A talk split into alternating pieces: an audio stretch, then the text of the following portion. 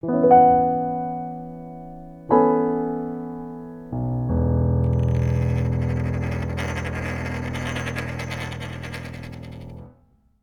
zur 57. Episode von Defi.jetzt und heute haben wir uns die Dr. Annette Doms eingeladen, die ihr ja schon von, vom Blockchain Café zum Kunst, zu den Kunst-NFTs kennengelernt habt, äh, um mit ihr mal ein bisschen näher über Kunst und NFTs zu reden.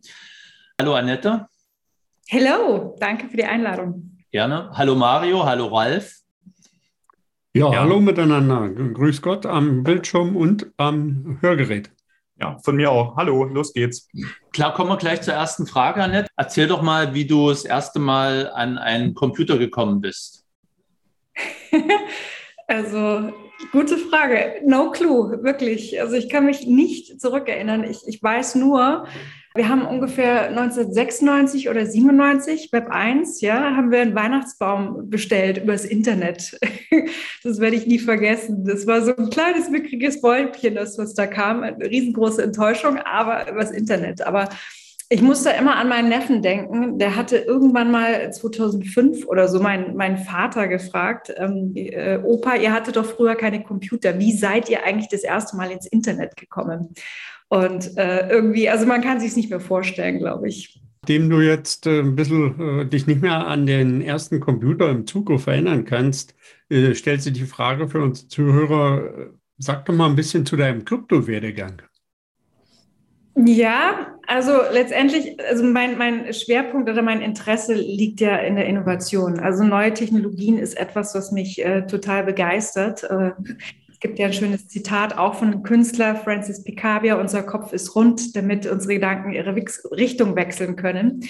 Und äh, also danach lebe ich auch so ein bisschen. Insofern ähm, war ich selber Krypto-Newbie 2014. 2014 haben wir auch in München eine Messe realisiert, ähm, quasi für die Präsentation rein digitaler Kunst. Das war damals äh, Pionierarbeit und ähm, das war auch die Zeit, wo ich meinen ersten Artikel über die Blockchain und äh, in der Kunst geschrieben habe, der ist auch heute noch online, bin ich total stolz drauf.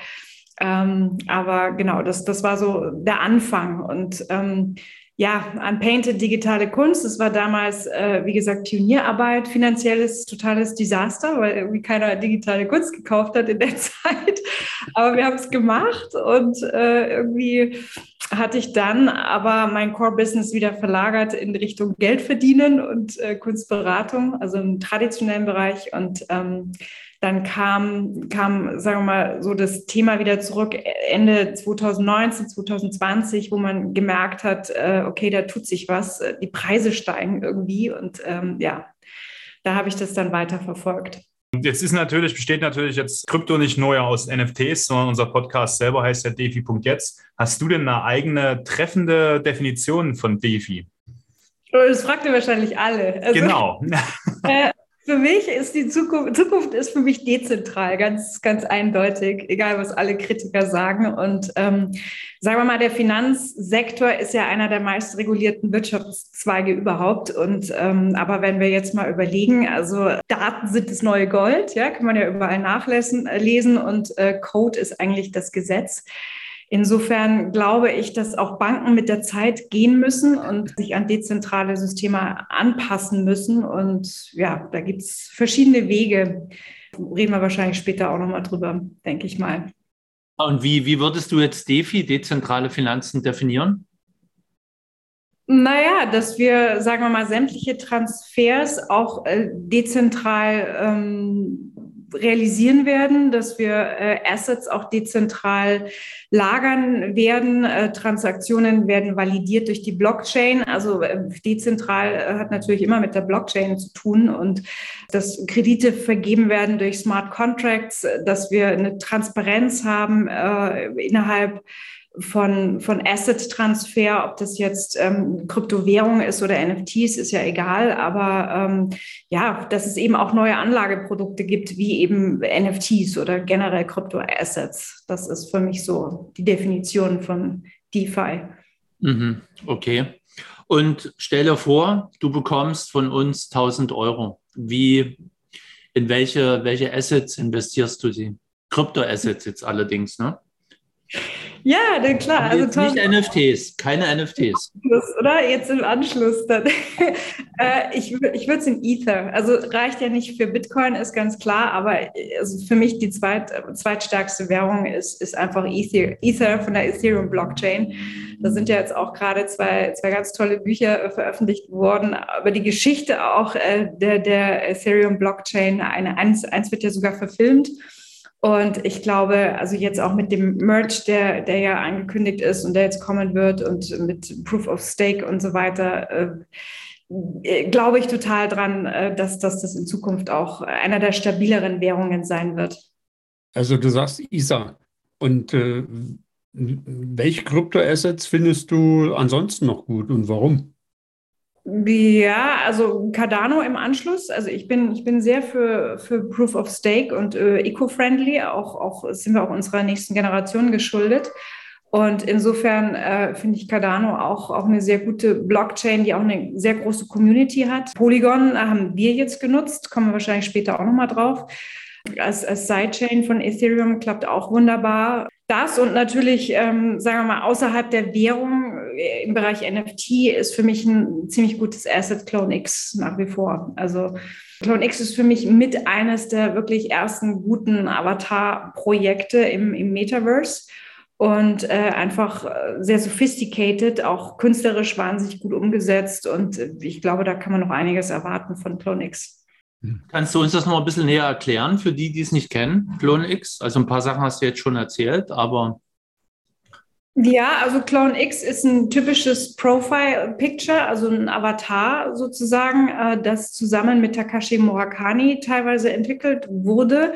Also auch die Bildsprache hat äh, auf jeden Fall. Und ähm, das sind Avatare, die eben auch alle unique sind, 20.000 und ähm, die äh, quasi äh, ein Face-Tracking dabei haben und man, man kann sie jetzt schon nutzen, quasi auch ähm, innerhalb, äh, also ich könnte jetzt meinen Clone X aufsetzen und dann würdet ihr nicht, nicht äh, würdet ihr quasi meine digitale Identität sehen, das hätten wir mal ausprobieren können.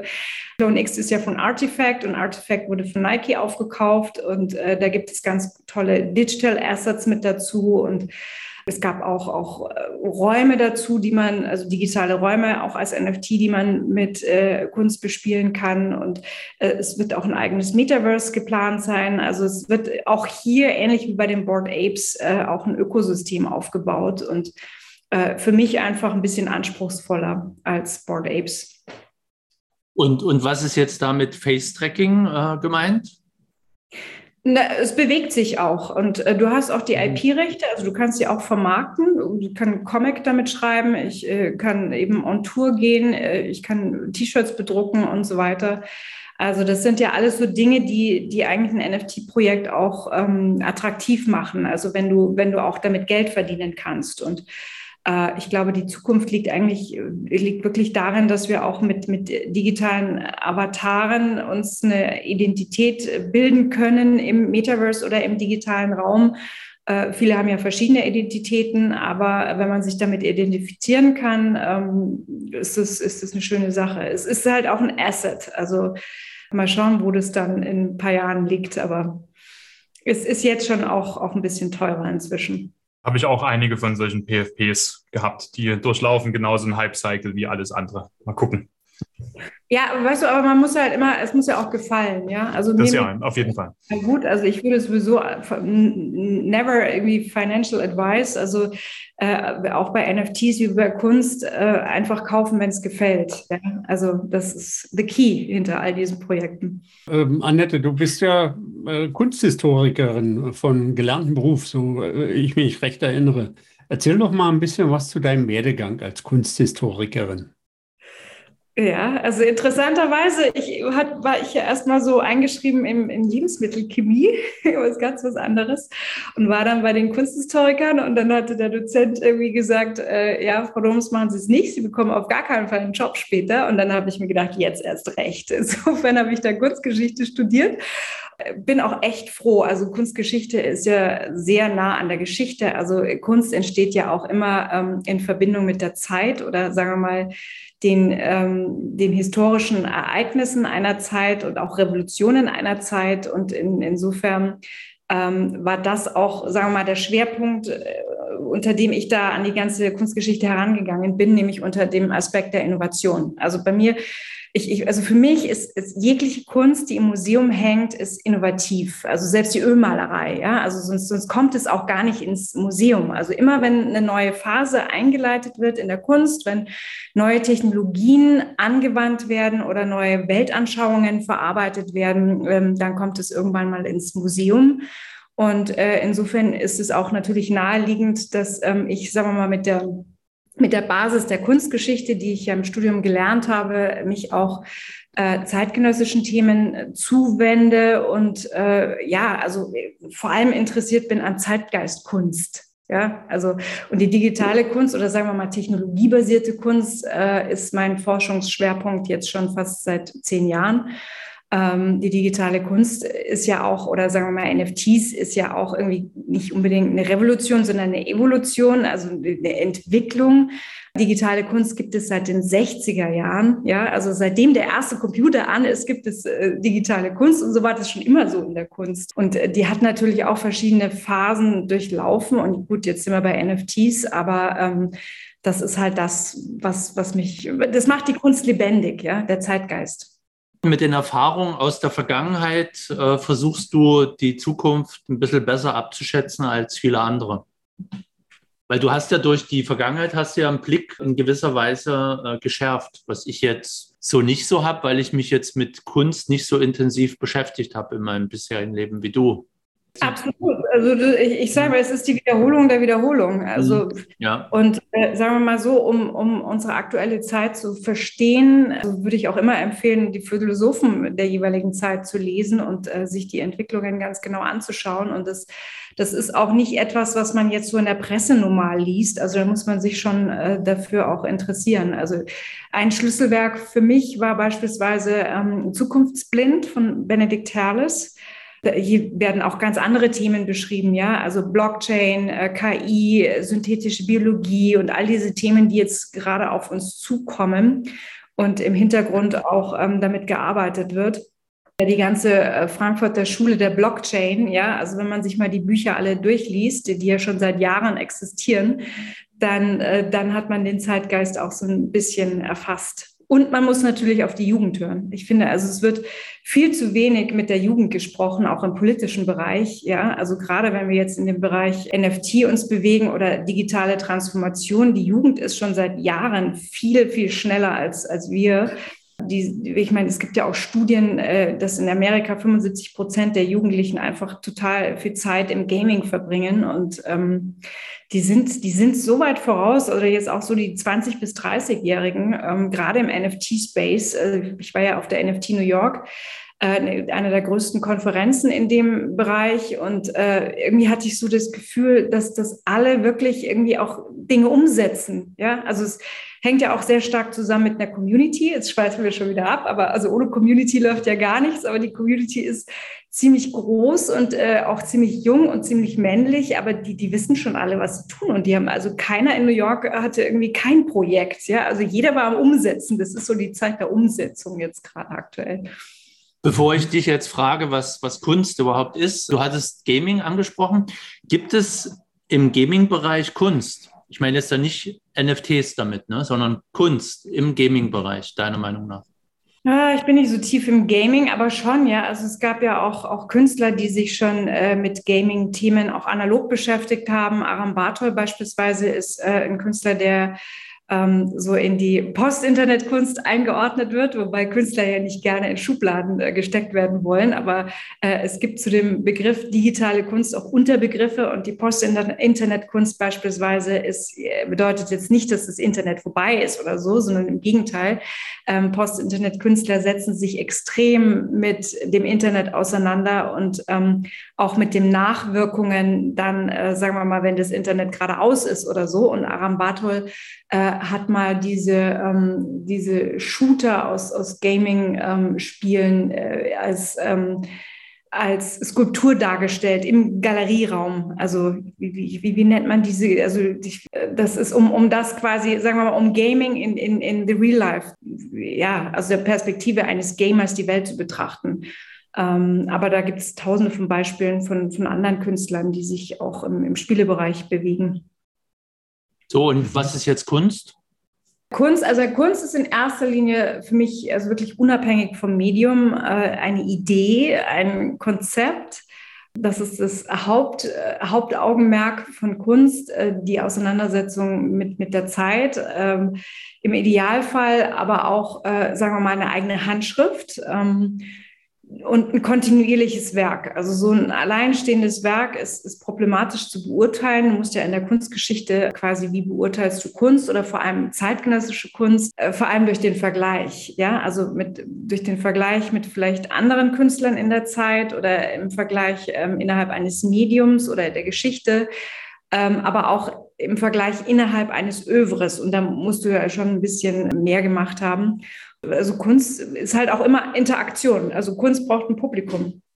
Ohne Publikum gibt es keine Kunst. Also das ist meine Meinung. Ja, aber ich hatte schon wieder das nächste, nächste Schlagwort gebraucht, zeitgenössische Kunst. Ist alles, was heute von Künstlern gemacht wird, zeitgenössisch? Nee, würde ich nicht sagen. Also ist, äh, für mich ist zeitgenössische Kunst Zeitgeistkunst. Also und Zeitgeistkunst setzt sich äh, im, in meinem Verständnis wirklich mit auch neuen Technologien auseinander, mit neuen Weltanschauungen. Das ist das, was man im Nachgang dann als zeitgenössische Kunst äh, bewerten kann. Also Zeitgeist ist dann quasi der Blick in die Zukunft von heute aus. aus Eigentlich schon. Was ist dann ein Kunst-NFT im Gegensatz zu Kunst?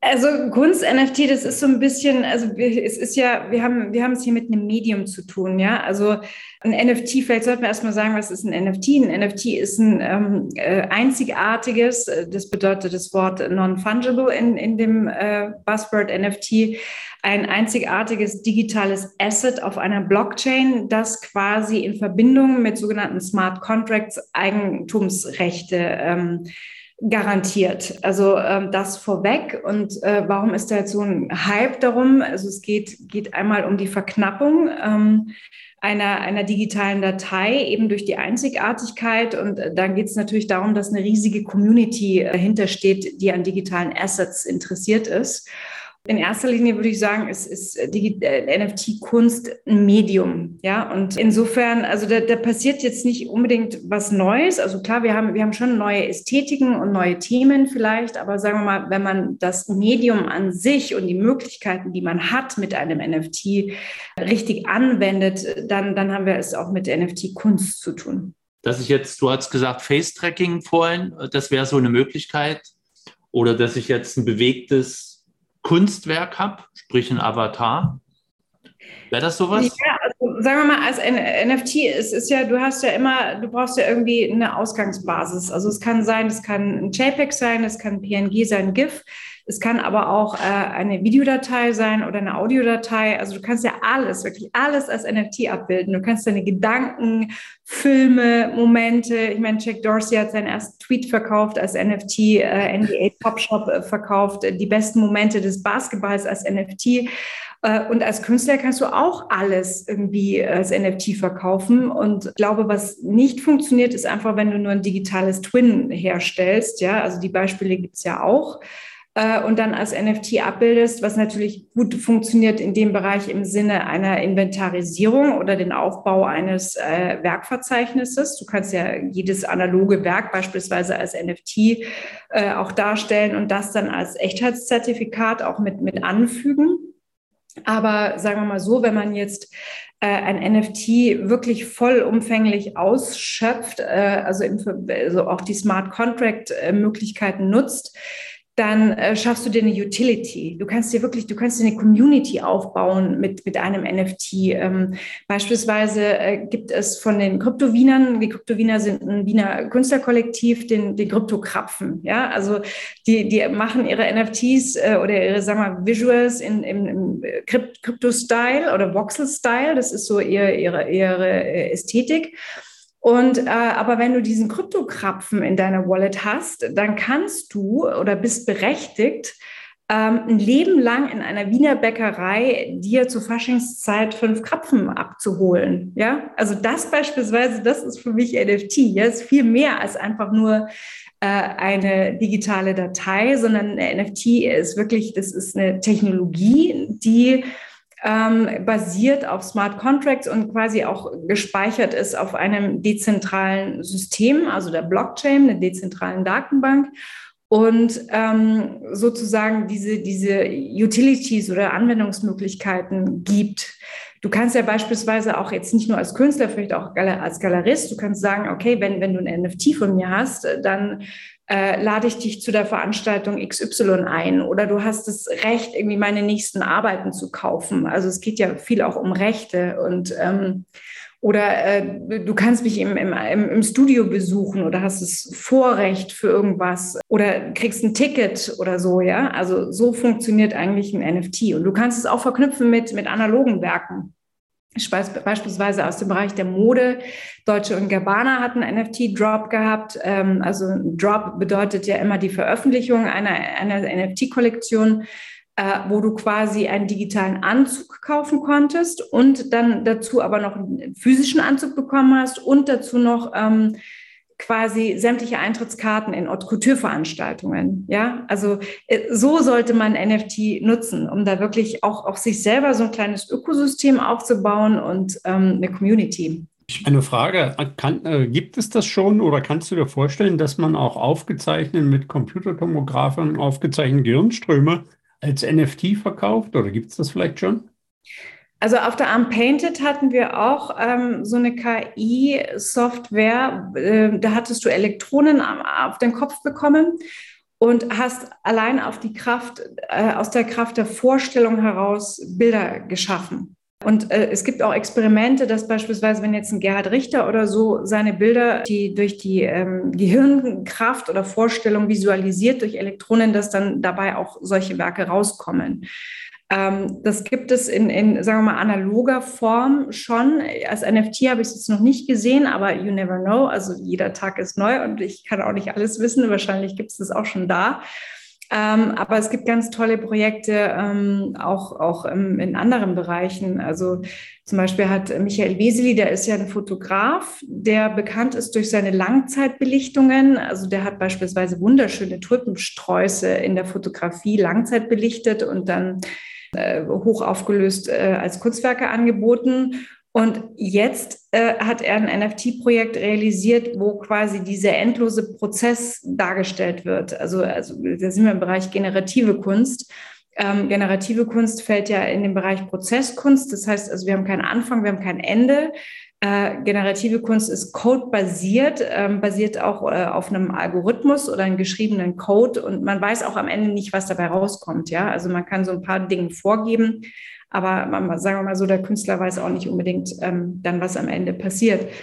Und äh, da, da, das sind äh, Möglichkeiten, um, um mit NFTs auch zu spielen. Mhm. Ist das dann Kunst, wenn jetzt nicht absichtlich irgendwas Ästhetisches oder Sinnvolles geschaffen wird? Wenn ich jetzt einfach da eine mathematische Formel, der noch ein paar Parameter verpasse? Weiß nicht. Nee, sagen wir mal, du, du gibst ja schon Farbe und Form, gibst ja schon vor. Also sagen wir mal, codebasierte Kunst gibt es ja schon seit den 60er Jahren. Also so die ersten digitalen Kunstwerke sind ja Plotterzeichnungen. Und das, das waren, also Frieda Nake beispielsweise oder äh, Vera Molnar äh, waren damals ähm, sehr bekannte oder Pionier-Computerkünstler. Das heißt, die sind damals in Forschungszentren gegangen, da gab es ja noch kein Personal Computer und haben quasi auch Algorithmen programmiert. Und dann, dann wurde das ausgedruckt, die Plotterzeichnungen. Die, die gibt's, äh, sind sehr schwer zu finden heute. Und äh, die wurden damals weggeschmissen, wie so vieles in der Kunst manchmal, und werden jetzt hoch gehandelt. Du weißt schon, in welche Richtung das geht oder wie das Visual dann aussieht, aber äh, wie sich das dann im Einzelnen verändert, das weißt du natürlich nicht. Mir fiel noch ein, äh, weil du gesagt hast, dass das Medium sehr wichtig ist. Das Medium Blockchain gibt ja noch die Möglichkeit, wie du gerade gesagt hast, diese diese automatisch generierten äh, NFTs zu machen, die dann ja aber auch noch sich beziehen am Ende noch auf den Block, in dem sie erstellt werden. Das hätte ich jetzt, wäre mir noch eingefallen, was für Kunst-NFTs noch was Besonderes gewesen wäre. Was halt direkt irgendwie das Medium mitnutzt, um die Kunst zu erstellen, oder? Ja, also es gibt ja On-Chain-Kunstwerke, äh, also das heißt, der, der, Code wird ja da quasi On-Chain auch geschrieben und äh, dann kann auch da teilweise verändert werden oder arbeitet weiter.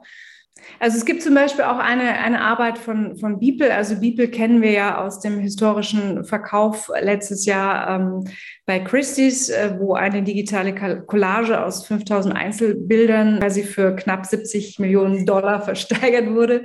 Der hat auch natürlich noch andere Werke gemacht und äh, in einer seiner letzten Ausstellungen hatte er quasi so eine Art Hologramm auch als NFT, wo quasi der Sammler, also es war so, so ein Astronaut in, in, in, einem, in der Box, also in einer Glasbox als Hologramm, äh, wo der Sammler nicht weiß, was er in fünf Jahren da noch hat. Ja, also der Künstler kann eigentlich entscheiden, äh, ob er die Arbeit verändert oder ob er die Arbeit vielleicht ganz irgendwie äh, äh, rausnimmt oder, oder so. Also das, das sind so, das sind so Projekte.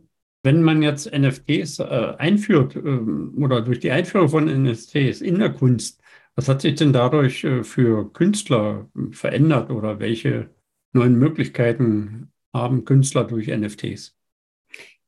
Also ein absoluter Gamechanger ist einmal äh, das Thema Royalties. Ja, also Royalties ähm, sind in einem Smart Contract eingeschrieben und äh, bedeuten Tantieme für Künstler, die ein Leben lang ausgezahlt werden. Sprich in der Regel 10 Prozent, ja, also im Secondary Market. Und äh, ich sage immer, also wenn man diese Möglichkeit gehabt hätte, schon äh, jetzt äh, beispielsweise bei den Picasso-Erben, ja, also stellt euch vor, die Picasso-Erben würden automatisch bei jedem Secondary Sale 10 Prozent bewiesen bekommen. Äh, das ist unglaublich, ja, also das ist wirklich... Ähm, weltverbessernd für, für, sagen wir mal, zeitgenössische Künstler oder auch deren Erben. Man muss ja irgendwie weiterdenken, ja. Das ist auf jeden Fall etwas, was äh, den, äh, die, sagen wir mal, das äh, oder überhaupt dieses Peer-to-Peer-Netzwerk. Es, es ist ja so, dass du quasi mit der Blockchain nicht mehr angewiesen bist auf Vermittler, wobei da können wir auch gleich nochmal drüber streiten. Ähm, aber du hast äh, theoretisch die Möglichkeit, per Peer-to-Peer -Peer deine, deine Kunstwerke zu offerieren und auch zu verkaufen. Äh, absolut revolutionär ist, ist die Blockchain im Sinne der, ähm, der Transparenz. Ja, also ich mache ja auch, ähm, wie gesagt, ich komme aus dem traditionellen Bereich, ich mache auch Provenienzforschung. Das heißt, bei einer Provenienz musst du ja äh, alles, was mit einem Kunstwerk passiert ist, überprüfen. Also es gibt ja auch unglaublich viele Fälschungen. Und du musst quasi ähm, darlegen vom Atelier äh, und dem Verlassen des Ateliers bis zum aktuellen Besitzer, was mit diesem Kunstwerk passiert ist. Also sowohl in Ausstellungen, aber auch ähm, äh, im Übergang von, von Eigentum oder Besitz. Und das kannst du halt auf der Blockchain lückenlos darstellen. Also äh, wenn einmal in der Blockchain ein, ein Block fest oder Daten festgeschrieben sind, dann ist es unveränderlich. Ja, es ist transparent und äh, es ist einfach ähm, für die Ewigkeit so angelegt. Das ist auf jeden Fall extrem hilfreich. Ähm, du kannst ja beispielsweise auch, wenn man mal weiterdenkt, ähm, nicht nur, sagen wir mal, den Transfer einer Arbeit ähm, darstellen, sondern du kannst ja da auch mit reinschreiben, ähm, äh, die, sagen wir mal, äh, die Ausstellungshistorie, du kannst äh, Restaurationen mit, mit einfügen, Versicherungen, also du kannst, kannst ja auch, auch ein eigenes Ökosystem zu einem Kunstwerk auch irgendwie dazu schreiben, dass du wirklich alles dokumentierst. Ja, also das ist, glaube ich, für, für, für die Nach Nachfolgegeneration äh, total interessant. Und äh, du kannst natürlich jetzt bezogen auf den Kunstmarkt dir auch als Galerie ein Ökosystem äh, auf, aufbauen durch NFTs, äh, indem du deine Zielgruppe erweiterst. Also es gibt ja äh, verschiedenste Beispiele, äh, sagen wir mal so, also durch eine Anzeige, die du schaltest, äh, erreichst du halt vielleicht ein paar tausend oder maximal hunderttausend. Wenn du so ein cooles NFT droppst auf einer super Plattform, dann hast du halt gleich ein paar Millionen, äh, die du erreichen kannst, ja, zum Beispiel. Zwei Fragen, Annette. Weitere. Ja. Äh, die erste Frage, wie, wie kam es zu den 10 Prozent? Warum hat man da 10 Prozent gewählt? Weil der Punkt ist ja, wenn ich jetzt dir ein Kunstwerk für 1000 verkaufe, dir nicht dir, du bist die Künstlerin, dann kriegst du bei dem ersten Verkauf 100. Wenn der nächste das dann weiterverkauft, sagen wir mal für 1100, dann kriegst du 110. Verstehst du, wie ich meine? Nee, du bekommst am Anfang erst schon mal den vollen Preis. Also es geht jetzt Ja, natürlich. Um du als Künstler, ja. Genau. Als ja. Künstlerin, ja. Hm? Ja, und dann kriegst du 10 Prozent. Also es ist natürlich schon so, also warum kaufe ich Kunst? Äh, natürlich, um sie zu besitzen und weil ich irgendwie, also sammeln liegt ja in der Natur des Menschen, äh, um das haben zu wollen, um einen täglichen Dialog mit der Kunst äh, äh führen zu können. Aber wenn es dann, sagen wir mal, zum Verkauf geht, und ich glaube, also unterstelle ich mal jeden Sammler auch, dass er damit liebäugelt, vielleicht auch den großen Fang gemacht zu haben und mit der Kunst auch langfristig Geld zu verdienen dann ist es halt so, dass das natürlich, äh, sagen wir mal, der, der erste Käufer den Löwenanteil bekommt.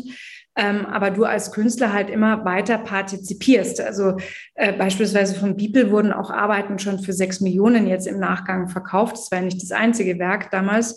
Ähm, und dann hat er halt 600 äh, oder 6 Millionen und dann hat er 600.000 einfach mal so ohne, ohne nichts tun, ja, in, äh, transferiert bekommen. Also ja, gut, aber was sind ja nicht fest, die sind ja frei einstellbar. Die kannst du ja beim Erstellen des NFTs schon, schon festlegen, Tor. Ja. Ja, aber das, ich, ich finde es ich ein bisschen hoch. Der Gesetzgeber hat ja, wenn ich jetzt, also Differenzbesteuerung, wenn ich jetzt was äh, für 1000 gekauft habe und für 1100 weiterverkaufe, äh, muss ich halt nur die Differenz der Mehrwertsteuer zum Beispiel abführen. Und hier würde jedes Mal der, der Künstler äh, auf den vollen Betrag seinen eingestellten Prozentsatz bekommen. Das will ich. Also das ist ja auch so ein bisschen die Krux, weißt du, also gerade im NFT-Markt, äh, viele, der äh, NFT-Markt ist ja auch interessant eben aufgrund des Secondary Markets und weil irgendwie die Menschen äh, denken, sie können damit Geld verdienen, ha haben auch manche. Aber du musst natürlich auch wissen, dass du, wenn du, und das ist in der, in der äh, analogen Kunst genauso, wenn du ein Werk innerhalb eines Jahres verkaufst, dann musst du den kompletten Gewinn versteuern. Ja, also das muss man halt auch immer einkalkulieren. Und äh, sagen wir mal, ähm, dieses Royalty Royalty-System funktioniert vor allem dann gut, ähm, wenn du einen florierenden ähm, Secondary Market hast. Ja, also wenn du jetzt für 1000 verkaufst und dann für 1100 das wieder verkauft wird, das ist natürlich nicht attraktiv. Aber es gibt ja viele Projekte, die dann sich verdoppelt oder verdreifacht haben, auch schon im NFT-Bereich. Und dann wird es natürlich schon spannend, also was du dann so bekommst als Künstler. So, und, und die zweite Frage, du hast gesagt, dass man zum Beispiel Ausstellungshistorie, ich sage es mal Transporthistorie, kann man ja alles beim, beim NFT theoretisch hinterlegen. Das heißt, ich müsste aber beim Kreieren äh, das entsprechend schon mit vorgesehen haben, dass ich das später mal irgendwie nachtragen oder eintragen will. Absolut. Also das ist jetzt auch eine, eine Hypothese oder ein Vorschlag meinerseits. Also wenn du jetzt äh, ganz normal bei, sagen wir mal, Kunstplattformen oder bei, bei OpenSea, das ist ja der größte Handelsblatt für, für NFT, ähm, wenn du da was reinstellst, dann ist es natürlich nicht möglich. Ja, also du bräuchtest dann einen eigenen Smart Contract, äh, was man entwickeln kann, zusammen mit, mit Softwareentwicklern und auch ähm, mit, mit Anwälten, wo du das dann quasi integrieren kannst. Möglich ist es. Zu der Frage vom Ralf, was verbessert sich jetzt für die, durch die NFTs für die Künstler? Kannst du das vielleicht noch mal ein bisschen kurz zusammenfassen? Du hast es hier und da schon mal erwähnt.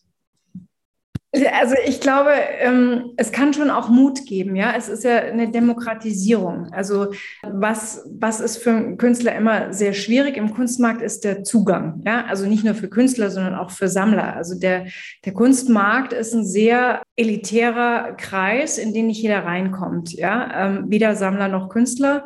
Und du hast, ähm, und das fing natürlich mit Instagram schon an, dass du, wenn du einen Instagram-Account hast, dann auch die Möglichkeit hast, Leute direkt anzusprechen. Kannst du einfach äh, durch Peer-to-Peer-Sammler ähm, einfacher erreichen. Also das, das ist einer der Vorteile und, und äh, wie gesagt, äh, den Aufbau eines, eines Ökosystems, äh, die absolute Transparenz, ich würde ja als Künstler wirklich von Anfang an mir so ein Werkverzeichnis mit NFTs äh, zusammen anlegen, dass du das für die Nachwelt auch schon mal dokumentiert hast. Ich glaube, es ist halt, ich meine, wir bewegen uns ja auch auf neues Internet zu. Ich weiß nicht, ob wir das jetzt vielleicht schon diskutieren wollen, aber das Web 3 steht vor der Tür. Das Web 3 ist Blockchain-basiert. Ähm, das wird das Web 2, in dem wir uns jetzt aktuell befinden, ablösen. Ähm, keiner erinnert sich mehr an das Web 1. Im Web 1 konnten wir nur schreiben, ja, war ja auch serverbasiert und ein bisschen E-Commerce war, war möglich, aber es war sehr statisch. Wo wir jetzt sind, ist das Web 2. Das äh, bedeutet, äh, beinhaltet die ganze Sharing Economy, ist aber immer noch serverbasiert und zentral Äh, sprich, welche Situation haben wir gerade? Also wir erstellen die Inhalte und andere Leute verdienen Geld damit, ja, Facebook und Co. Und äh, das Web 3 ist so angelegt ähm, durch die Blockchain. Das Web 3 ist multidimensional, es ist dezentral. Und das Web 3 gibt eigentlich so Power to the People. Ja, also es gibt, gibt die Möglichkeit, mit, mit eigenen Werten Geld zu verdienen. Und da ist einfach die Creator-Industrie extrem gefragt. Also momentan ist es ja auch so, dass ähm, also 80 Prozent der börsennotierten Unternehmen äh, investieren gerade in die Themen Web3, Metaverse und NFTs. Und Kunst ist, ist ein Visual. Und wenn du irgendwie ähm, in dem Bereich arbeitest, brauchst du immer gute Künstler, die auch was, äh, ja, die, die dein Produkt darstellen oder, oder künstlerisch umsetzen können. Oder ähm, es ist ja oft äh, auch, auch, sagen wir mal, gerne in, in nicht sichtbaren ähm, Produkten oder Firmen wie beispielsweise Banken und Versicherungen ähm, ist es ja schon immer so gewesen, dass man sich gerne mit Kunst schmückt und dadurch Werte nach außen produziert. Und jetzt ist es halt so, dass, äh, ja, dass, dass Künstler da noch viel breiter sich aufstellen können und ähm, gefragt sind. Ja, also. Warte mal, ja sehr kurz, viel von. Warte mal kurz, Ralf. Ähm, ich will mal kurz einhaken. Mir ist nämlich gerade ein ganz anderer Gedanke gekommen. Web 1, muss ich sagen, war noch recht dezentral. Und dezentral. ja, ja, weil ich habe viele Anbieter gehabt. Ich habe Haufen Suchmaschinen gehabt. Ich war 1996 mal auf der CeBIT gewesen. Da waren eine ganze Reihe von Suchmaschinen äh, da. Und wenn ich jetzt gucke, was habe ich jetzt für Suchmaschinen, ist das relativ überschaubar. Das heißt eigentlich, was äh, nach einer gewissen Zeit eingetreten ist, und das wird im Kunstmarkt auch eintreten, denke ich, ist eine Zentralisierung des Internets. Und du hast auch gerade gesagt gehabt, wenn ich als Künstler äh, meine Kunstwerke verkaufen, veröffentlichen will, habe ich ja auch wieder das Henne-Ei-Prinzip. Das heißt, ich brauche halt irgendwie Interessierte, die meine Kunst sich anschauen wollen und die eventuell kaufen wollen. Und wo finde ich die? Und in der Regel findet man die dann immer auf zentralen Plattformen. Und OpenSea ist ja so einer der Platzhirsche, äh, der sich da natürlich auch in den Vordergrund drängt. Das will ich jetzt nicht negativ sehen, aber ein großer Markt ist halt attraktiver als Haufen kleine. Und, also und ja, OpenSea, ähm, mhm. da gehst du ganz schnell unter als Künstler, ja. Aber das ist genau der Punkt, den du gerade ansprichst. Also es ist so dezentral, wie sich das alle wünschen, wird es nicht sein. Äh, Keyword ist auch aktuell oder ähm, Schlüsselwort äh, kuratiert, ja. Also Kuratoren sind nach wie vor gefragt und äh, welche Plattformen sind interessant im NFT-Raum? Kuratierte Plattformen, ja. Und dann hast du natürlich genau wieder ein ähnliches Prinzip äh, wie im Galeriewesen, äh, nur dass, dass das ein bisschen offener ist, äh, vor allem auch in Bezug auf Prozentvergabe. Also da ist es nicht so, dass du 50 Prozent ähm, abgibst, je nach Leistung. Also die meisten Plattformen sind ähm, sind auch Massenware, aber haben trotzdem eine äh, kuratierte, kuratierte Show. Ähm, da gibst du halt weniger Prozente ab. Wenn du jetzt mit jemandem zusammenarbeitest, der sagen wir mal, die Galerieleistung für dich übernimmt, was auch nach wie vor wichtig ist. Also auch für, für Galerien äh, kommen ja ganz neue Aufgabenstellungen und Berufe dazu, wie auch für Banken. Einfach, weißt du, da geht es im, im äh, also äh, geht es in die Richtung, wie, also du musst ja den Künstler beraten, was ist ein NFT, äh, wie erstelle ich NFTs, äh, wie setze ich das preislich an, ähm, auf welchen Plattformen und so weiter. Da kommt ja neue Beratungsleistung dazu oder auch Thema Wallet einrichten und sowas. Äh, also da, da, da ist vielleicht dieses 50-Prozent-System noch gerechtfertigt, aber eigentlich, ähm, ja, also du hast schon mehr Freiheiten, aber ähm, klar, das, das, der zentrale, das zentrale Konstrukt bleibt weiterhin bestehen, bin ich vollkommen bei dir. Jetzt zu meiner Frage. Äh, du sagst ja, wir haben eigentlich äh, einen Markt, wo die Leute Kunst besitzen wollen oder erwerben wollen. Nun wird uns ja von einigen Teilen unserer Regierung, beziehungsweise vom äh, World Economic Forum, allen voran dem Herrn Schwab, dass Besitz nicht mehr sinnvoll ist ab 2030 und wir nichts mehr besitzen wollen.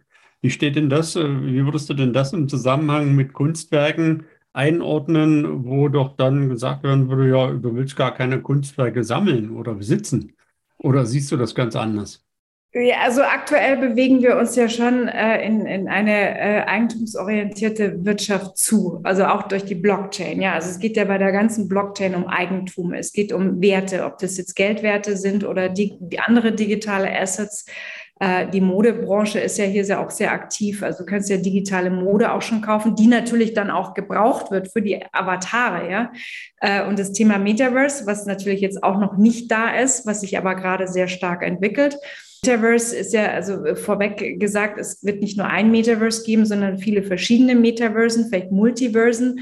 Das Metaverse ist ja, sagen wir mal, ähm, unser zukünftiger Raum für Kommunikation und Konsum auch, ja. Ein Raum, der quasi durch erweiterte Realitäten wie VR oder Augmented Reality ähm, existiert und äh, der auch wirklich sehr sinnvoll sein kann, ähm, auch im Bereich Medizin, Bildung äh, und äh, sagen wir mal Treffpunkt für, für große Firmen oder auch Konzerte. Da findet ja jetzt aktuell schon sehr viel statt. Ähm, das ist, es ist eine Ergänzung zu unserer aktuellen Welt. Aber sagen wir mal, die Entwicklung hin dazu, dass wir äh, immer mehr verschmelzen mit virtuellen Welten und äh, uns das auch eine virtuelle Welt auch nutzen werden zum Arbeiten, zum Konsumieren, zum, zum Handel, zum, zum, Kons zum Konsumieren, zum, zum Kaufen. Ähm, das ist unaufhaltsam und macht auch total Sinn, auch beispielsweise im Bereich des Product Placements. Ja, also wir müssen nicht sinnlos irgendwie ständig äh, Fast Fashion ähm, äh, mäßig produzieren und dann wegwerfen. Also gerade in, in der Luxusindustrie werden ja unglaublich viele Taschen und auch Mode weggeschmissen. Also man kann on demand erstmal Kunst äh, oder sagen wir mal ähm, äh, Güter darstellen und natürlich auch, auch Kunstwerke, ja. Und ich habe ja beispielsweise schon in den 2000er Jahren habe ich äh, Webkunst gesammelt. Ja, hat keiner verstanden, warum ich Netzkunst sammle. Aber für mich war das total logisch, weil ich meine, ich das iPhone ist da und wir sind den ganzen Tag im iPhone und man reist viel und wieso soll man nicht die Kunstwerke irgendwie portabel haben und mit sich dabei? Ja, also ähm, aber jetzt habe ich den, die, deine, deine Frage vergessen. Also, dass, dass wir nicht so sitzen wollen, ja. Glaube ich nicht. Also der, der, Mensch möchte immer besitzen. Und sagen wir mal, diese ganze Entwicklung auch von NFTs resultiert ja aus, aus dem Gedanken, auch von Seiten der Künstler, wie kann ich meine digitalen Dateien auch ähm, autorisieren, monetarisieren. Und äh, 2014 gab es eben schon die ersten Leute auch in der Meme-Kultur, die gesagt haben, ich, ich, ich, will das, ich will das besitzen, ich will das haben, ich will das in meiner Wallet haben. Und äh, es ist ja auch irgendwie ein Statussymbol, ja. Also wenn du einen CryptoPunk oder ein äh, Board Ape in deiner Wallet hast, ähm, dann, dann, dann weiß jeder auch, was sowas kostet. Ja, also deswegen ist es ja auch irgendwie so erfolgreich. Wenn du eine Rolex am Arm hast, kann das keiner nachweisen. Wenn du, wenn du äh, ein Kryptoasset hast, dann kann es jeder in, auf, der, auf der Blockchain sehen, wem das gehört, ob das tatsächlich dir gehört. Dieses, dieses Eigentum zur Schau stellen und äh, vielleicht dann auch, sagen wir mal, digitales Land zu besitzen und eine digitale Immobilie zu besitzen oder wie Snoop Dogg äh, auch eine digitale Bühne zu besitzen sitzen, äh, auf der ich dann quasi Musik performe. Das wird die Zukunft sein. Und, und, in, diesen, mhm. in diesen Häusern brauchst du dann auch digitale Kunst und dann brauchst du digitale Möbel und dann brauchst du digitale Vasen und sowas. Ja, also, also ist deine, interpretiere ich deine Antworten jetzt so, als das ist ein Hirngespinst, dass wir nichts mehr besitzen wollen ab 2030 und der Herr Schwab möge sich zum Teufel scheren, was die Kunst betrifft. Du, you never know. Ich habe jetzt nicht die große Glaskugel vor mir, aber der Trend geht, glaube ich, aktuell in eine andere Richtung. Also es geht, geht vor allem um digitales Eigentum. Mhm. Aber vielleicht haben wir dann, vielleicht ist das jetzt auch so ein, so ein Prozess, dass wir vielleicht auch weniger Analoges äh, haben werden. Also das vielleicht, ja, aber Digitales, das, ja, das ist ja schier, also schier unendlich, was man da besitzen kann. Und mit Besitz kannst du auch immer Geld verdienen. Also das musst du ja auch überlegen. Also wenn wir dann wirklich so in diese digitale Ökonomie eintauchen, also es wird ja ein sozialer Treffpunkt werden, aber natürlich auch eine, äh, eine, eine digitale Ökonomie und die Leute werden Geld verdienen mit ihrem Besitz. Mit dem Besitz Geld verdienen? Womit? Äh, indem wir, also es ist ja jetzt schon, äh, geht es in die Richtung äh, Play to Earn, ist ja ein Begriff. Also in der Spieleindustrie ähm, ist es ja so, dass Menschen auf den Philippinen teilweise mehr Geld verdienen durch ähm, Gaming oder die Resultate aus dem Gaming. Ähm, where to earn ist, ist auch eine, eine schöne Idee, dass du quasi durch digitale Mode, die du dir als Influencer umhängst, auch Geld verdienen kannst. Im Bildungsbereich, in dem du Punkte sammelst äh, und vielleicht äh, auch, auch dein Wissen verkaufst. Also da gibt es ganz verschiedene Möglichkeiten, wie, wie du mit, mit digitalen Assets Geld verdienen kannst dieses Spiel aus den Philippinen ist aber mittlerweile pleite gegangen, dieses Axie Infinity. Das wurde, glaube ich, über für 400 Millionen Dollar gehackt, wenn ich mich recht entsinne, ist vorletzte Woche so passiert. Da wurde einer der Lead Developer über LinkedIn ein, eine, ein Virus zugespielt und die haben im Prinzip das ganze Spiel ausgeräumt. Oh mein Gott, also aber die Leute haben trotzdem Geld verdient und äh, haben den Ether in ihrer Wallet und haben das ja auch umgewandelt. Das ist ja, weißt du, also viele sagen ja immer, okay, oder sagen wir mal die Kritiker, ähm, das ist alles nur Spielgeld und es ist kein echtes Geld, aber ich, ich kann euch sagen, es sind äh, sehr viele Künstler oder auch ähm, Sammler, die, die wirklich echtes Geld verdient haben und es auch in Fiat umgewandelt haben. Da ist aber die Frage, ob das Fiat das echte Geld ist. Die müssen wir jetzt ja. aber nicht erörtern. Ne? Da auch das. ja, es ist auch, auch schon total virtuell, ja. Also, ich meine, wenn irgendjemand den Stecker mal zieht, dann haben wir gar nichts mehr, auch kein. kein ja, äh, der, der Punkt ist ja, Kryptogeld ist ja, also in meinen Augen ist es logischerweise Geld, aber da habe ich wirklich einen Besitz und ein Eigentum. Und bei dem Fiat-Geld habe ich ja nur ein Anrecht auf das Zentralbankgeld, also wenn es auf meinem Konto rumschwirrt. Und wenn die Bank pleite ist auch nichts mehr, ja. Richtig, ja. Da gab es jetzt, habe ich vorhin ein Video gesehen, in China, da haben halt ziemlich viele Leute vor einer Bank demonstriert, also die da hin konnten mit, äh, da wollten noch viel mehr hin, aber da hat dann die Regierung netterweise den ihren äh, Covid-Pass auf Rot gestellt, sodass sie da sich nicht hinbewegen konnten. Aber die, die da waren, die haben dann schon da versucht zu protestieren. Und das ist halt immer das Problem wenn du einer dritten Partei was anvertraust, hast du halt zwei Risiken. Totalverlustrisiko oder du kriegst es kaputt zurück. Ja. Genau, auch wenn ich ein Kunstwerk an eine Galerie schicke, kann es ja passieren, dass die Galerie dann nachts Besuch kriegt von Leuten, denen mein Kunstwerk da noch besser oder noch mehr gefällt als der, als der Galerie. So, und dann sehe ich das Kunstwerk natürlich nicht wieder. Und das ja. hat man halt mit, mit allen Sachen, die, die irgendwo greifbar sind, ist mal so ausdrücken. Und da hast du vielleicht noch eine Versicherung, also bei einer gewissen. Ja, aber Höhe. die muss dann halt erstmal bezahlen wollen, ja. Also bei NFTs gibt es noch keine Versicherung. Das ist keiner, keiner, der NFTs versichert. Und es sind ja auch wahnsinnige Assets, ja. Mhm. Da, also, da gibt es noch keine, keine Versicherung. Also da, äh, das Ralf, ist, wenn das so ist, jetzt nicht. Sag's jetzt nicht. Checken. Es das will ich checken. Volatil und auch, ähm, du hast ja auch immer wieder Geschichten, dass äh, Assets auch geklaut werden, weißt du, also da, mhm. da ist ja noch also sehr viel Schulung dabei. Wenn jemand äh, jetzt nicht weiß, wie er seine Wallet richtig schützt und dann ähm, Assets geklaut werden, also pff, das ist, ist noch keiner bereit, äh, das zu versichern, genauso wie irgendwie äh, sämtliche andere Bereiche in Bezug auf Regularien, Steuern und so weiter noch total ungeklärt sind. Ja, also ist alles in den Kinderschuhen. Mhm aber extrem aufregend.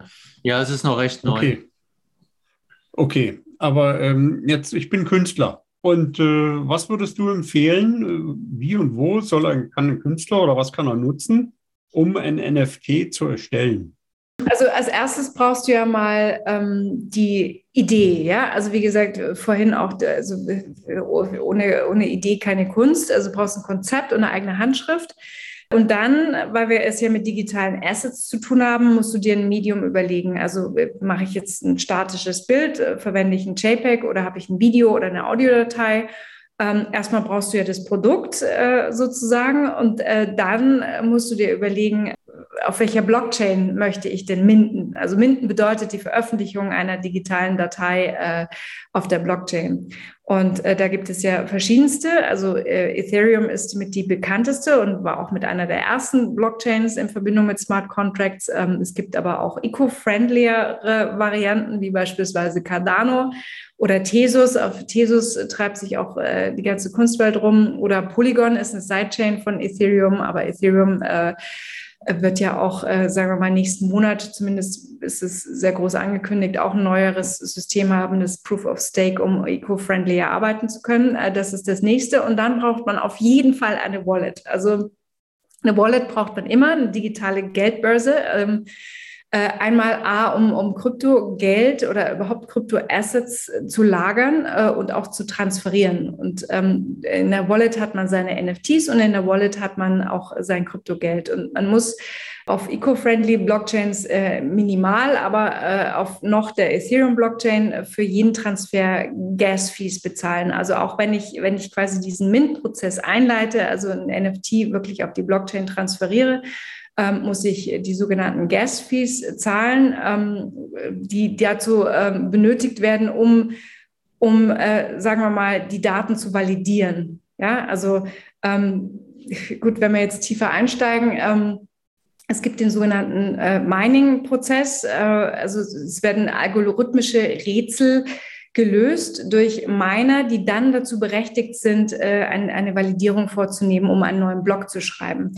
Und äh, das Ganze macht es äh, dadurch, dass es jeder meinen kann, äh, ist, ist das Ganze eben so, so umweltunfreundlich.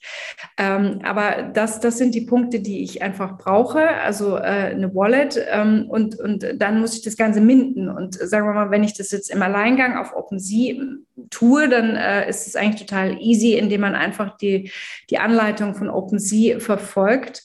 Ich kann aber auch auf anderen Plattformen wie beispielsweise Nifty Gateway, die sind bekannt durch ihre Drops und, und vielen Editionen äh, oder auch Foundation, ähm, das ist auch eine kuratierte Plattform ähm, oder Super Rare, die sind bekannt durch, durch Unikate äh, oder Rarible, die kann ich auch quasi ähm, als Künstler äh, frei nutzen, ohne kuratierte Zwischennutzung.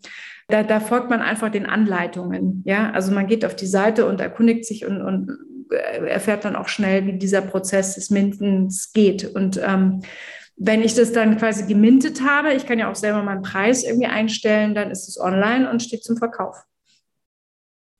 Darf ich dich mal kurz korrigieren, Annette? Ja. Wo liegen deine NFTs? Auf der Blockchain. Also die, es gibt zwei Dinge. Also der Smart Contract liegt auf der Blockchain ja. und äh, die Datei liegt nicht auf der gleichen Blockchain, sondern auf einer anderen, äh, im Idealfall die dezentralen Blockchain, also je nachdem, wie, wie du das machst, aber die sind verknüpft. Ich und äh, sagen wir mal so, du, du siehst sie in deiner Wallet und äh, du siehst mit, mit der Adresse in der Wallet, die ja quasi auch kryptografisch ist und wie eine IBAN funktioniert, ähm, äh, siehst du dann auf, auf dezentralen Systemen wie beispielsweise Etherscan, äh, wenn, wenn du das ein, deine Adresse eingibst, siehst du quasi ähm, deine Daten auf der Blockchain. Also eine, eine Wallet, äh, das Problem ist bei der Wallet, will jetzt nicht das noch lange ausführen, eine Wallet ist keine Geldbörse, sondern ich sage immer dazu, ein Wallet oder eine Wallet oder das Wallet ist ein Schlüsselbund.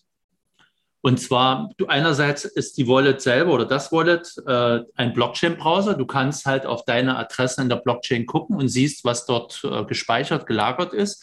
Und das zweite ist, mit der Wallet äh, bist du halt berechtigt, über die Schlüssel, die da drin enthalten sind, deine Assets zu transferieren. So, aber wichtig ist halt, wenn irgendjemand mir was klaut, dann klaut er quasi bei mir die Schlüssel oder äh, verlangt oder verschafft sich Hoheit über die Verwendung der Schlüssel und transferiert meine, meine Assets halt weg. Frage ist jetzt, ich gehe jetzt als Künstler dahin und, und kreiere halt was. Die Frage ist, wenn ich jetzt neuer Künstler bin oder unbekannter Künstler, habe jetzt noch nicht viel mit digitalen Sachen am Hut, was, was wäre denn da so als Einsteigeplattform für mich am besten geeignet? Ja, also wie gesagt, in vielen Plattformen kommst du ja schon gar nicht mehr rein. Eben da mhm. haben wir den zentralen Gedanken. Ähm, äh, einfach mal, um es auszuprobieren, würde ich schon OpenSea zu empfehlen, ja, weil ich glaube, man, also du lernst durch die, durch die Erfahrung und du musst einmal diesen, diesen äh, Gang durchlaufen haben, damit du überhaupt verstehst, womit du es zu tun hast. Oder ähm, äh, anders geht es nicht. Insofern würde ich erstmal versuchen, ähm, ein kleineres Projekt auf, auf OpenSea zu minden. Und äh, dann gibt es Rarible. Da kann man auch irgendwie quasi ungefiltert äh, Kunstwerke uploaden und äh, kann auch entdeckt werden als Künstler. Und äh, bei uns kann man sich auch bewerben. Also wir haben ja auch eine NFT-Plattform. Hinweis, da kommen wir nachher noch dann dazu, denke ich. Der Punkt ist aber, es bringt ja in der Regel nichts, wenn ich jetzt da als Künstler hingehe, sondern ich muss ja bestimmt irgendwelche Anforderungen erfüllen, um gesehen zu werden und dass andere Leute geneigt sind, meine Kunstwerke dann kaufen zu wollen? Also ich denke mal, ein Netzwerk kann nicht schaden, aber so oder so, ja. Also gerade im Zeitalter der Digitalisierung, wenn du im Netz nicht auffindbar bist, dann äh, wird es schwierig. Äh, der Großteil der NFT-Community tummelt sich auf Twitter. Also ich würde auf jeden Fall empfehlen, einen Twitter-Account mehr anzulegen. Ähm, Instagram ist auch schon gut. Äh, aber äh, man muss sich eine Community aufbauen und mit Hilfe dieser Community äh, dann auch wachsen. Und ähm, ich glaube immer, wenn man, wenn man was wirklich richtig will, ja, und wenn man, wenn man eine Idee verfolgt und wirklich eine eigene Handschrift hat, dann, dann wird man auch entdeckt. Also, aber ähm, dieses äh, Netzwerken und vielleicht auch Storytelling ist, ist ganz, ganz wichtig. Das heißt, ich brauche eine bestimmte Menge an Groupies, die meine Sachen toll finden. Und äh, mit Handschrift äh, meintest du ja, dass ich eine ganze Reihe von Werken publizieren sollte, damit daraus dann meine Handschrift ablesbar ist. Ja, man muss es halt irgendwie, mhm. man muss, man muss dich wiedererkennen können, ja. Also mhm. äh, beispielsweise Xcopy, das ist ja auch einer der Blue-Chip-Künstler im NFT-Bereich. Wenn, wenn du den einmal gesehen hast, dann ja, erkennst du ihn immer wieder, ja. Also mhm. es äh, sind ja meistens GIFs, die er macht und ähm, äh, vor, vor sehr dunklem Hintergrund, aber es ist so eine ganz spezielle Farbgebung und, und auch äh, eine spezifische Ästhetik und die erkennt man einfach immer. Ja, also, aber das ist ja auch bei vielen erfolgreichen Künstlern, auch in der analogen Welt, wenn du einfach so ähm, serielle Arbeiten hast, das können ja auch äh, verschiedene, ähm, verschiedene Serien sein, aber man muss es halt immer wieder erkennen können. Das ist, das ist der Idealfall in der Kunst. Dein Logo im Hintergrund, ist das da auch in Anlehnung an den Künstler entstanden oder? Das ist X-Circle. Also X, das, äh, wir haben ja auch mit einem Think Tank zusammengearbeitet im, im Zuge unserer Firmenentwicklung, wenn ich da jetzt schon einsteigen darf. Mhm. X-Circle entstand ja auch aus der Idee heraus, äh, was kann man anders machen in, im Kunstmarkt auch. Ja? Also der klassische Repräsentationsraum äh, bis dato war ja der White Cube. Wir wollten kein White Cube sein, wir wollten X-Circle sein. Also beides äh, im, im Sinne der Unendlichkeit und der Uneingeschränktheit. Und ähm, was haben wir gemacht? Äh, du kannst ja digitale Kunst analog darstellen. Also es ist ja auch mal immer die Frage, was mache ich mit, mit einem NFT? Ja, also du kannst es ja als Screen äh, zeigen, du kannst es ausdrucken, du kannst es auf deiner Smartwatch anschauen und so weiter. Bei uns kannst du digitale Kunst äh, in, in digitalen Räumen anschauen. Also das heißt, wir haben eine digitale Architektur gebaut, in der wir digitale Kunst hängen. Das ist X-Circle. Und äh, natürlich ist diese, diese Architektur auch rund und sphärisch. Also, und je weiter du rauskommst, desto äh, erlebnisreicher wird es äh, äh, und desto gamifizierter auf lange Sicht. Das heißt also, wir nutzen auch neue Technologien wie AR oder VR, um auch äh, quasi neue Umgebungen für, für Kunst zu schaffen. Und ähm, äh, dadurch, dass wir virtuelle Architekturen bauen, haben wir jetzt auf einmal auch nicht nur mehr nur mit Kunst zu tun, sondern es kommen verschiedenste Anfragen aus verschiedensten Bereichen, um eben virtuelle Architekturen zu bauen. Äh, aber was wir auch machen, ist äh, beispielsweise ähm, sehr viel Education. Das ist ja momentan wirklich auch noch sehr wichtig, ja, dass wir auch eben Künstler ranführen an das Thema und auch Sammler. Also es sind ja Sammler ähm, auch durchaus interessiert, aber du, du brauchst halt erstmal diese, diesen Prozess, eine, eine, Wallet anzulegen. Ja? Also wir sind jede Woche dabei, mit Sammlern zusammen eine Wallet einzurichten. Äh, weil ohne das kommst du nicht, nicht weit in dem ganzen äh, Web3 ähm, und NFT-Sektor. Da ist es halt gut dabei zu sein. Und du musst es halt einmal haben und wenn du es einmal hast, dann, dann, dann kann es losgehen. Ja? Insofern ähm, machen wir auch viele Workshops äh, und dergleichen und ähm, sind dann auch, also X-Circle bedeutet auch äh, quasi eine Community in Circle, ja, also eine Community von Gleichgesinnten und ähm, quasi auch das ähm, das Zusammenspinnen von neuen Ideen und auch wirklich über, über neue Märkte nachzudenken. Also generell in diesem, in diesem Bereich oder in den neuen Märkten ist es so, dass man, dass man, glaube ich, vollkommen neu denken muss. Also wirklich äh, nicht versuchen sollte, so das alte System zu übertragen in das neue System, sondern dass man wirklich versucht, komplett neu, neu zu denken. Und sowas schon wie ein Metaversum, wenn du sagst, du hast da verschiedene Sphären und Räume? Ja, noch nicht ganz. Also Metaverse, äh, sagen wir mal, ist ja auch Blockchain-basiert und du verbindest dich mit einer Wallet äh, ins, ins Metaversum. Erst dann kannst du ja quasi davon sprechen. Ähm, bei uns wirst du noch weitergeleitet auf OpenSea. Das hat verschiedene Gründe und auch regulatorische Gründe. Es ist jetzt, sagen wir mal, ein, ein dreidimensionaler Raum, in dem man sich bewegen kann und digitale Kunst auch neu erfahren kann. Also noch nicht ganz Metaversum, aber äh, in die Richtung. Es geht in die Richtung. Ich weiß, ich bin mir nicht sicher, ob für Metaversum unbedingt eine, eine Wallet-Grundvoraussetzung ist. Ich würde eher sagen, Metaversum ist eine, ist eine digitale Welt. Und ob ich jetzt eine Wallet da verwende, also eine, eine Blockchain. Ja, aber der Gedanke ist ja schon dezentral. Und immer wenn wir von Dezentralität sprechen, äh, sprechen wir von der Blockchain und dann brauchst du, brauchst du einfach eine Wallet. Mhm. Also das, das Zukunftsmodell des Metaversum ist dezentral. Mhm. Äh, vielleicht noch eine Frage zu deiner Firma. Äh, wie viele Leute seid ihr denn jetzt und wie habt ihr angefangen und wie kamt ihr auf Kunst-NFTs? Also es waren jetzt drei Fragen, aber vielleicht kannst du die alle noch nacheinander beantworten.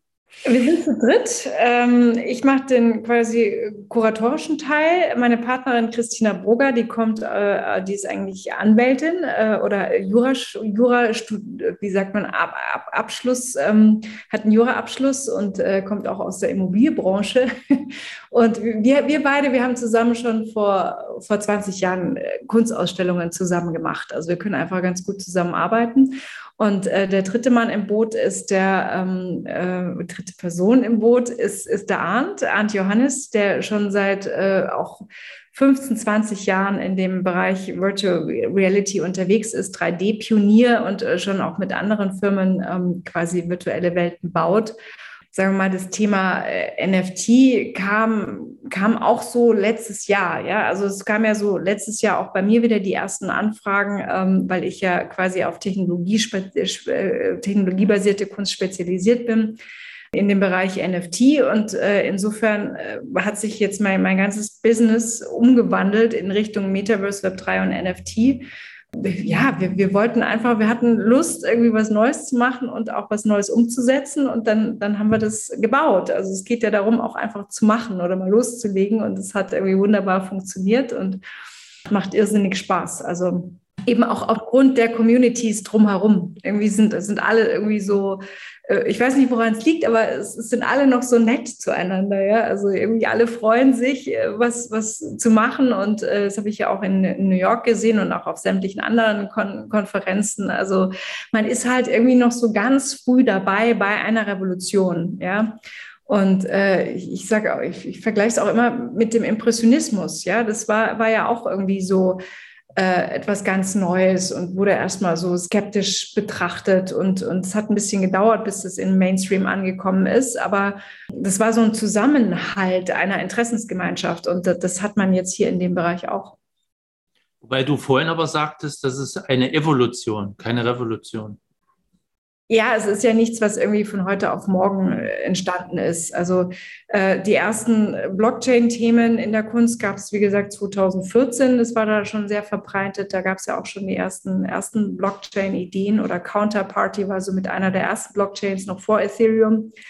Und äh, sagen wir mal, so richtig los ging das ja dann 2017 äh, eben mit, mit CryptoPunks und CryptoKitties und so weiter. Also es ist und ich, denke mal, also die Pandemie hat das Ganze beschleunigt. Ja, also das ist, da sind die Leute kreativ geworden. Und die Zielgruppe für eure Dienstleistung sind das Künstler und Galerien?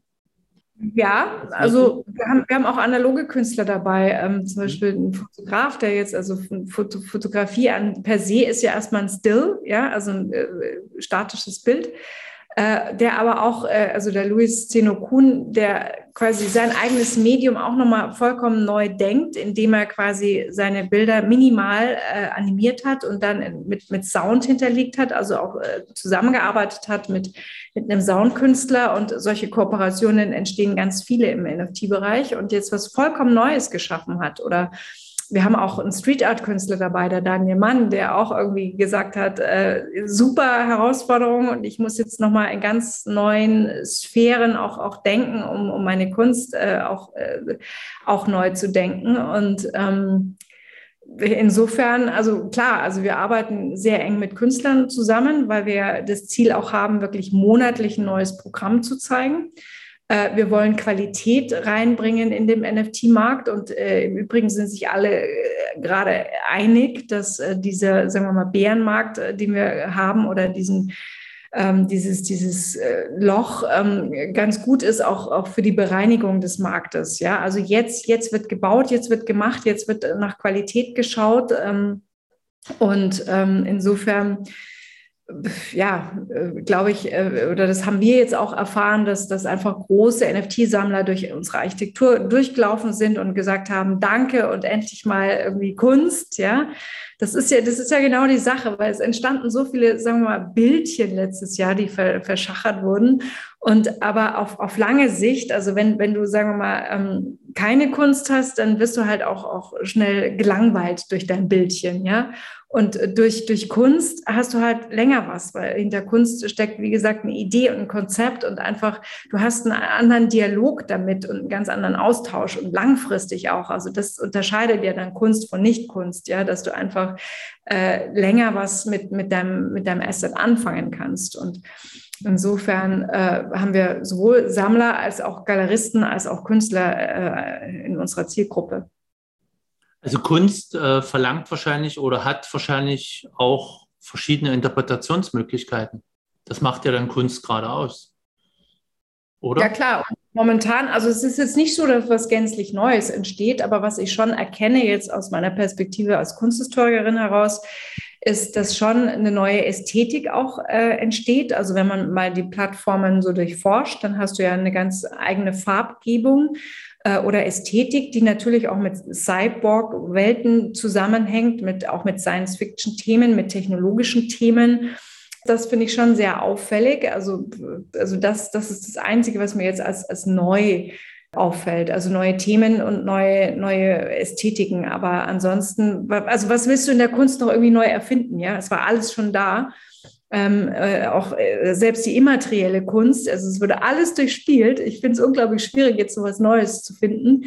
Aber sagen wir mal, durch NFTs äh, und die Möglichkeit der Anwendung hast du halt äh, viel mehr Möglichkeiten, um, um etwas mit einem Kunstwerk ähm, zu kreieren. Wie gesagt, das Ökosystem. Mhm. Mhm. Du hattest vorhin das mit dem Street Art Künstler angesprochen gehabt. Kannst du ein bisschen was dazu erzählen, was, was ihr da besprochen habt oder was er halt vorhat, um seine seine, sagen wir mal, Straßenkunst auf die Blockchain zu bringen? Ja, also der Daniel Mann, bekannt unter, als, als Kodiak in, in der Street Art, äh, der hat ähm, auch beispielsweise, der macht auch Cutouts. Also das sind ähm, Papierarbeiten, äh, die äh, aus ganz verschiedenen Layern entstehen ähm, und die hintereinander gestaffelt werden und eben auch im Street Art äh, Style. Und ähm, diese, dieser Layout-Gedanke oder diese Cutout-Gedanke, den hat er umgesetzt in, ins Virtuelle, also indem wirklich er ein digitales Werk aufbaut durch ganz viele Einzelteile, die sich zusammenfügen und die sich dann auch wieder auflösen. Und ähm, das ist so ein ganz neues räumliches Denken, was er da auch erfahren hat jetzt in der digitalen Kunst.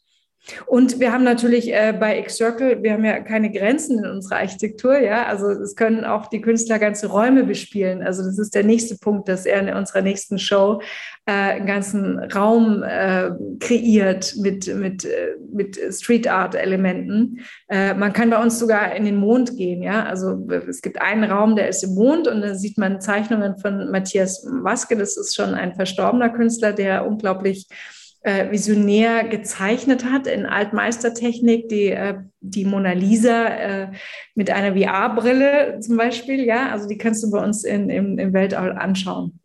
Sind NFTs aus deiner Sicht nur eine kurzlebige Randerscheinung oder in der Kunst oder sind diese gekommen, um zu bleiben? Auf jeden Fall kommen, um zu bleiben. Also es ist eine absolute Revolution und wie gesagt, bewegen wir uns gerade auf ein neues Internet zu und ähm, digitale Assets, digitales Eigentum wird noch eine sehr große Rolle spielen. Ich glaube, wenn man jetzt am Anfang noch irgendwie mit dabei ist, also keine Ahnung, aber ich, ich, ich sammle das jetzt erstmal alles, was ich habe. Also, ich, also äh, auch die, die Sammler, die ich kenne, die sind jetzt gar nicht daran interessiert, das äh, zu verkaufen, sondern die halten das erstmal, ja, und mal gucken, was passiert, ja. Also vielleicht sind da einige neue Picassos dabei, wenn man das irgendwie so äh, im übertragenen Sinne, aber darum geht es ja auch nicht, ja. Also es macht einfach Spaß und ähm, das, also kein Hype, also äh, glaube ich nicht, nein. Ja, Annette, was denkst du? Wird es in zehn Jahren noch Banken geben oder wird sich das alles vollkommen dezentralisiert haben in Protokollen? Ich glaube schon auf jeden Fall. Also ich meine, was machen Banken? Das geht ja um die Verwahrung von, von Werten, ja. Und ähm, äh, gut, in, in, in der Zukunft äh, natürlich verändert sich gerade sehr viel technologisch und äh, wir haben ja gesagt, es wird, die Zukunft ist dezentral. Ich meine, Werte werden halt zukünftig in Echtzeit, das ist ja auch das Schöne in, an der Blockchain, übermittelt. Also ich, ich habe neulich auch mal auf LinkedIn die Frage gestellt, warum eigentlich ähm, ein Transfer, den ich über, übers Wochenende mache bei einer Bank, irgendwie immer bis Montag dauert, ja, also bis dann das Geld ankommt. Also warum dauert das so lange? Ja, also äh, es geht ja wirklich äh, schneller und ähm, ich glaube, es wird einfach ähm, neue, neue Berufsfelder auch für Banken geben. Ja, also die, die Banken müssen schon ein bisschen auch mit der Zeit gehen. Ja, also äh, wie gesagt, es, es, es wird äh, die, die, der Datentransfer oder Geldtransfer in Echtzeit geben. Äh, du hast die absolute Transparenz auf der Blockchain. Es wird für den Tausch von Geld Kryptobörsen geben oder gibt es es auch jetzt schon. Du kannst Kreditvergabe durch Smart Contracts ermöglichen. Äh, und wie gesagt, gibt es ganz neue Anlageprodukte. Das heißt, also ich würde mal sagen, diese, diese Dezentralisierung ist auch ein Umverteilungsprozess in einer Bank. Ja, ähm, auch das Thema, ähm, warum Banken da momentan äh, sich noch ein bisschen dagegen stemmen, ist ja auch äh, Haupt- oder Hauptproblem ist die Due Diligence. Aber da wird ja im Hintergrund auch schon sehr viel gearbeitet, aber es ist sehr viel Platz für Banken, um, um auch mit dieser Entwicklung zu gehen und vielleicht auch zusammenzuarbeiten mit der BaFin, mit, mit, ähm, mit Steuerbehörden, mit, ähm, mit der Regierung und so weiter. Und Banken können da auch Kooperationspartner werden, ja, also um Blockchain-basierte Entwicklungen voranzutreiben oder auch zu beraten. Also ich sehe schon den Bankberater im Metaverse auch, ja, also der dann dem Kunden vielleicht auch erklärt, wie er eine Wallet einrichtet, wie das funktioniert, welche Sicherheitsleistungen äh, er beachten muss ähm, oder Systeme ähm, aufzuklären, was eine Digital Wallet ist, was eine Hardware Wallet ist und so. Education bei Banken wird, wird hochinteressant werden, ja, also mhm. muss halt mit der Zeit gehen. Aber es wird klar, Banken, ja, wird es immer noch geben. Heißt die nächste Frage, was kommt nach DeFi und NFT? Für dich würde ich sie direkt nochmal weitermachen. Was kommt denn im NFT-Bereich in deinem, deiner personellen Einschätzung noch? Was kann denn da noch kommen, was es bisher noch nicht gibt? Was jetzt die, die für die Künstler was Gutes ist oder was für uns als, als Endverbraucher jetzt, jetzt noch besser werden könnte? Also auch da die Glaskugel habe ich nicht, aber ich glaube, dass das Metaverse wird auch für die NFT-Kunst noch spannend werden. Also wenn es dann wirklich um die Einrichtung geht und Künstler haben, haben wirklich die Möglichkeit, sich da was äh, aufzubauen und, und ähm, überhaupt zu bauen. Also momentan geht es wirklich ums Bauen und um die Anwendung und um gute, man sagt ja, Roadmaps ist auch so ein Schlüsselwort, dass man wirklich so eine Chronologie an Möglichkeiten schon mal vorweg aufzeichnet und da eben auch, auch Dinge schafft, äh, die man zurückgeben kann an eine Community. Also wenn ich mir eine Community aufgebaut habe, dann will ich auch was zurückgeben, ja. Und äh, da kann man sich ganz tolle Konzepte auch im analogen Bereich nochmal überlegen.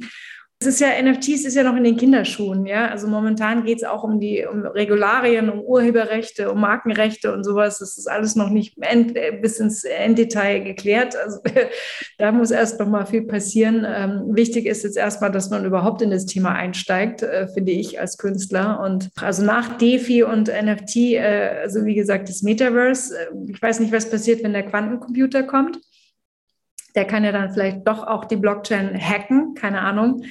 In der, Im Bereich künstliche Intelligenz, glaube ich, wird noch sehr viel passieren. Da gibt es ja auch schon ganz tolle künstlerische ähm, Projekte. Ich weiß, sehr spannend war ja, fand, fand ich diese Woche auch die News, dass äh, bei Google war es, glaube ich, ein Mitarbeiter entlassen wurde, der irgendwie mit einer künstlichen Intelligenz äh, auf Menschenebene kommuniziert hat oder die künstliche Intelligenz. Äh, er hat dir, glaube ich, Menschenrechte zuge zugeschrieben, hat gesagt, dass sie fühlen kann und deswegen nicht abgeschaltet werden sollte und so.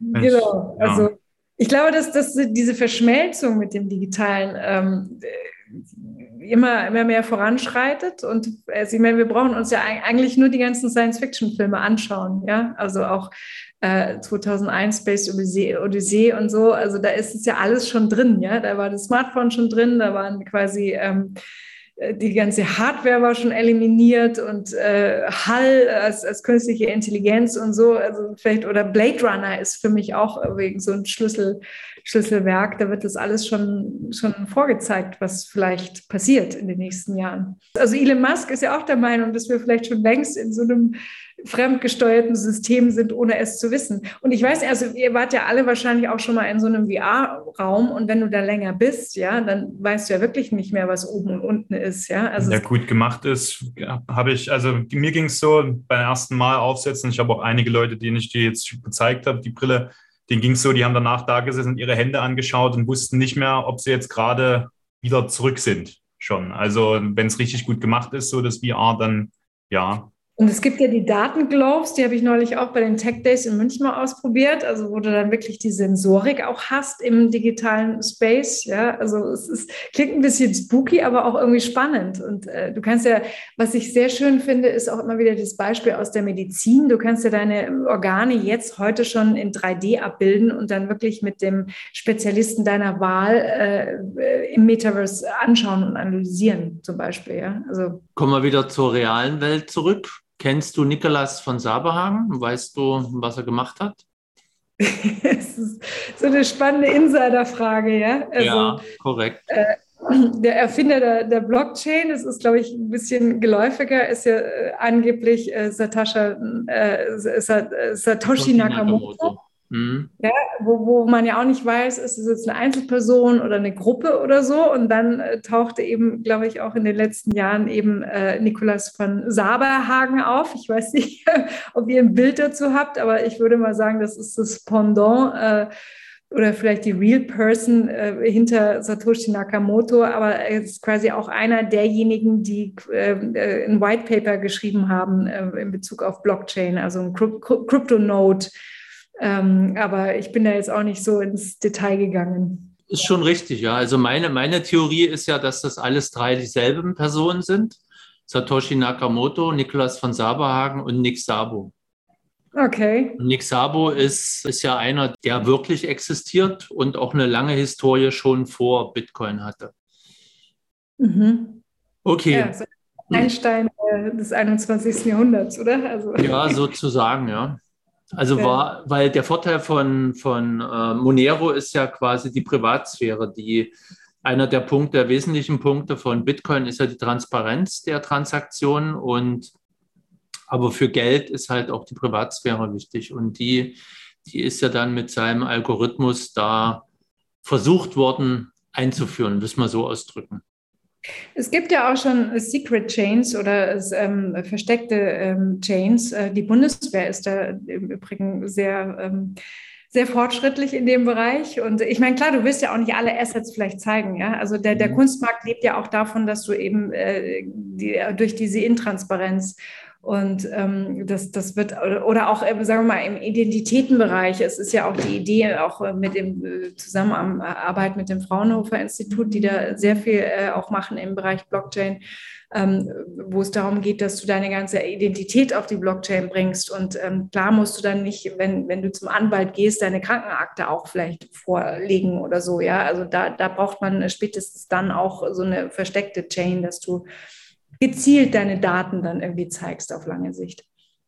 Spannend, alles spannend.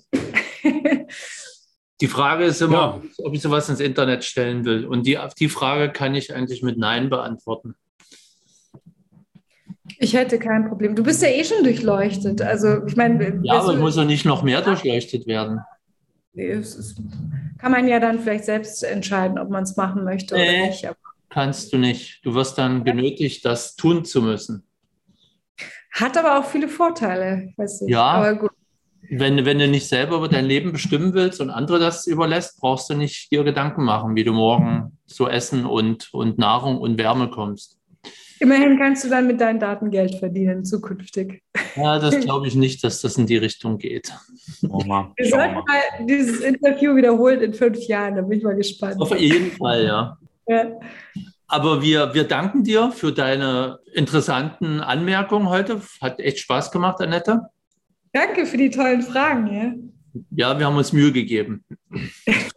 Gut, ja, also auch äh, äh nochmal schönen Dank im Namen auch unserer Zuhörer, Zuschauer. Und äh, ich denke, wir sollten das in einer gewissen Zeit mal wiederholen, wenn sich Mhm. der Kunst- und NFT-Markt wesentlich weiterentwickelt haben. Absolut, ja. Gerne. Genau. Darauf freue ich mich auch. Danke auch von mir und auf Wiederhören an alle und auf Wiedersehen und bis bald. Ja, Genau, bleibt Bis uns bald. gewogen, abonniert uns und gebt uns einen Daumen hoch. Tschüss. Ciao.